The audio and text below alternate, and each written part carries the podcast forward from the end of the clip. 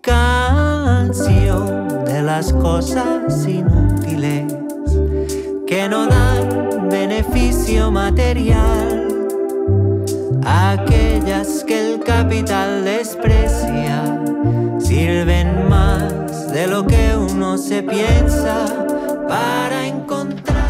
Para encontrar el dato más útil, inútil, más útil, aquí está Norma Guasaúl y a ver por dónde nos vas a llevar hoy con el dato inútil más útil. De un asunto muy colorido y que huele muy bien. Mm, ahora por San Valentín eh, la vida se llena de flores, Sí. de amor. Quizás ahí te das cuenta de algún desamor, pero nos vamos a centrar en esa, en esa explosión eh, de, de flores, de ramos. Sí. Para hablar de San Valentín y, y ese universo de flores, está con nosotros un campeón, y nunca mejor dicho, Julio Bosa, que es campeón de España al mejor artesano florista. Julio Boza, buenos días. Hola, ¿qué tal? Buenos días. Gracias por atender nuestra invitación. Estupendo, para eso estamos. Nosotros sabemos que esta sección se trata de dar datos que te hacen brillar en una conversación y, si, ver si metemos la pata o no. Vamos a empezar con el primero, para eso lo certificó un especialista, que eres tú, Julio. Si yo digo, en San Valentín se vende el 70% de la producción de rosas de todo el año, ¿patino o no? No, no, en absoluto. Ahora viene la fecha señalada del amor y la rosa es una de las fundamentales. Y es obvio que se puede declarar el amor con flores. Sí, totalmente. Totalmente hemos descubierto que cuando tú te presentas un día, también es verdad que nos tienen que obligar un día, porque si no, no lo hacemos. Y, y se declara ese día, pues el amor con flores.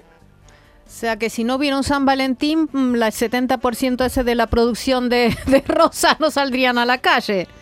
Bueno, también hay hombres muy detallistas y demás que les gusta regalarla habitualmente, pero sí es verdad que la mayoría de, de las personas, si no tenemos un día, siempre estamos en nuestro trabajo, en nuestra película, y si no nos obligan, pues no nos acordamos. Sí, no, no desde no desde desde esta fecha nada más, sino desde la antigua Roma.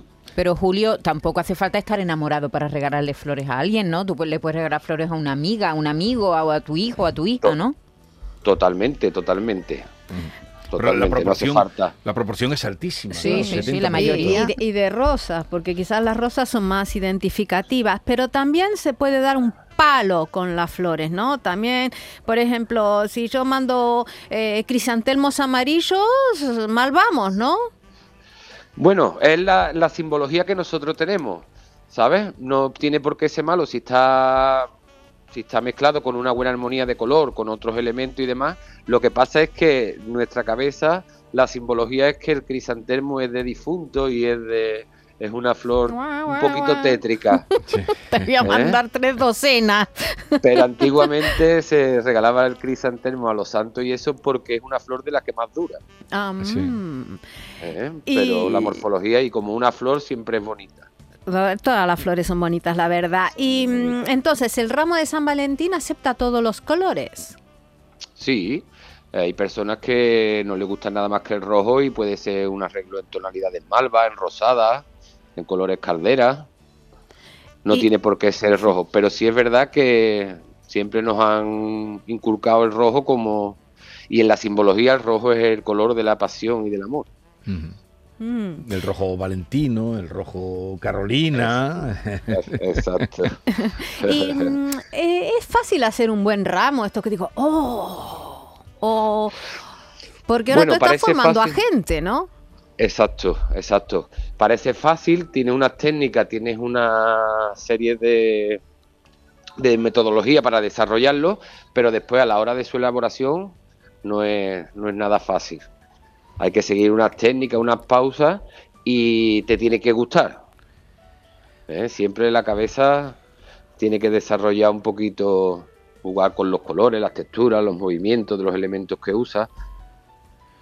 Julio, España es el país que, más se gasta en San Valentín. Nos gastamos los españoles más dinero incluso que los italianos, que es donde nació Sa- San Valentín. ¿Por qué será? Será por, me refiero ya no solo al gasto en flores, sino en general en regalos por el Día del Amor. ¿Tienes alguna teoría de por qué los españoles nos gastamos tanto en San Valentín? Bueno, es lo que creo que comentaba al principio, que tenemos ese día como en la cabeza como obligación de regalar nada más que ese día, que hay muchas personas que nosotros tenemos en el establecimiento muchas personas que solo regalan en San Valentín.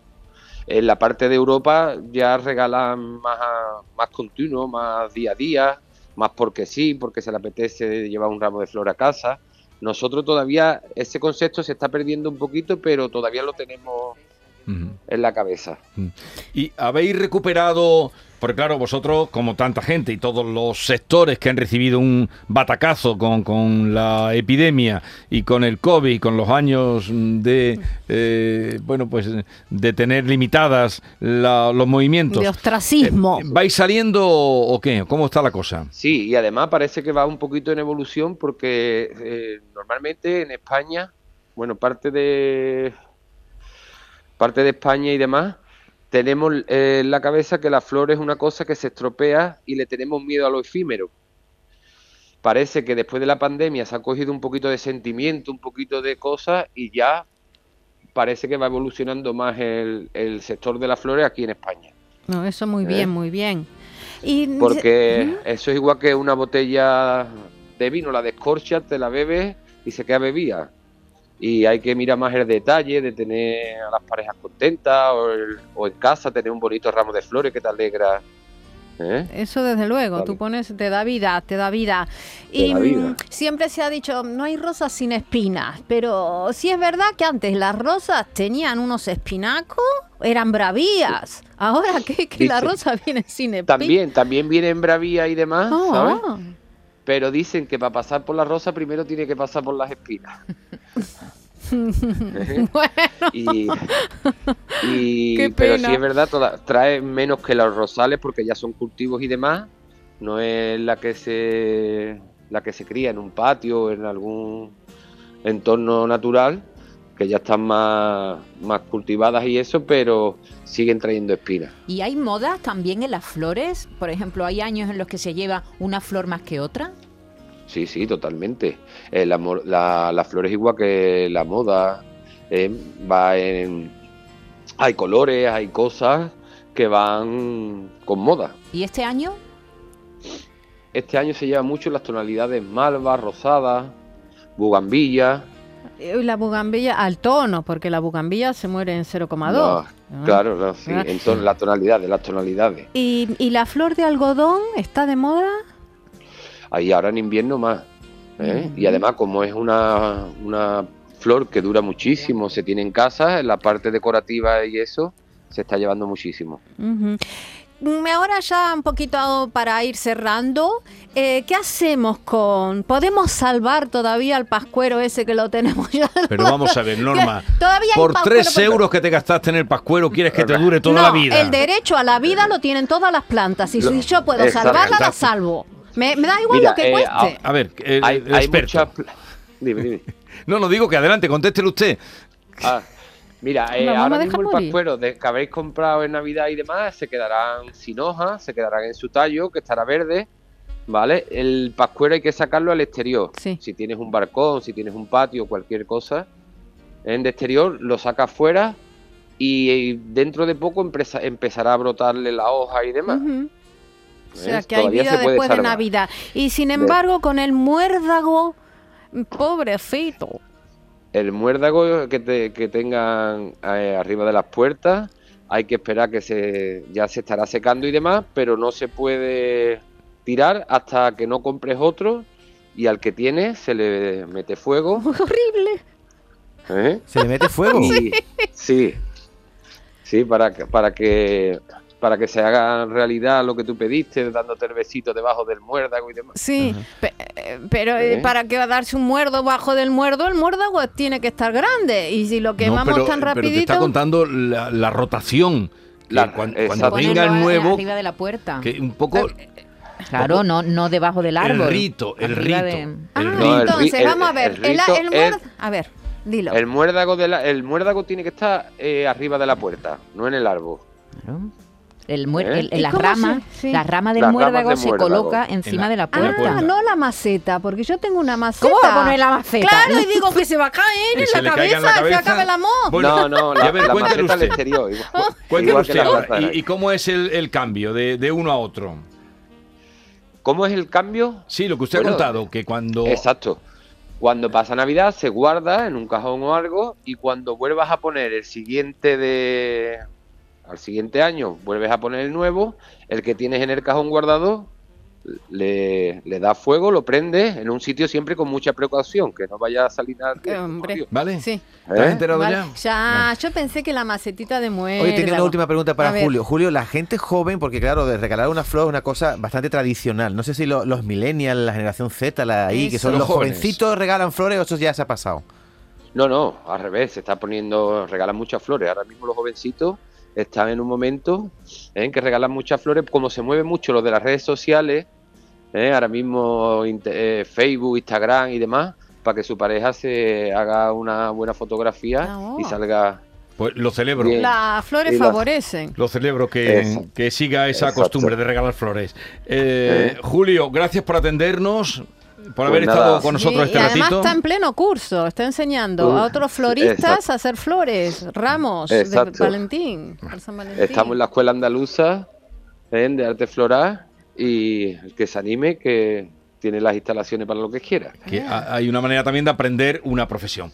Gracias por estar con Exacto. nosotros. Un saludo y que vaya bien de cara a esta fecha de San Valentín. Adiós. Y si nadie te regala flores, hay que hacer lo que hace Miley Cyrus en su canción. Te las compras Sí, tú. yo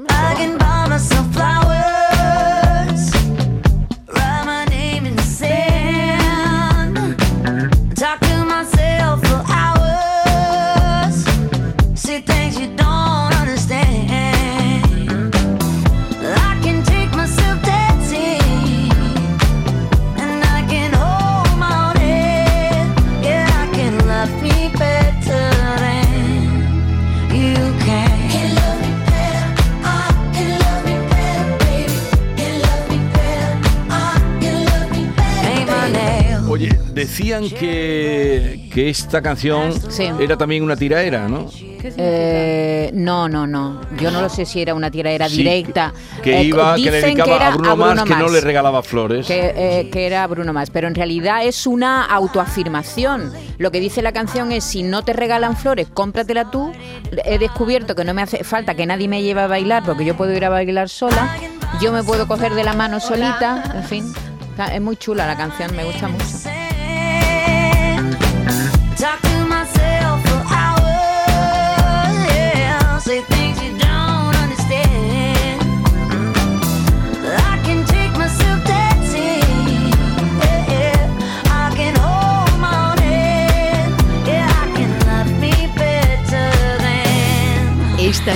La Mañana de Andalucía con Jesús Vigorra.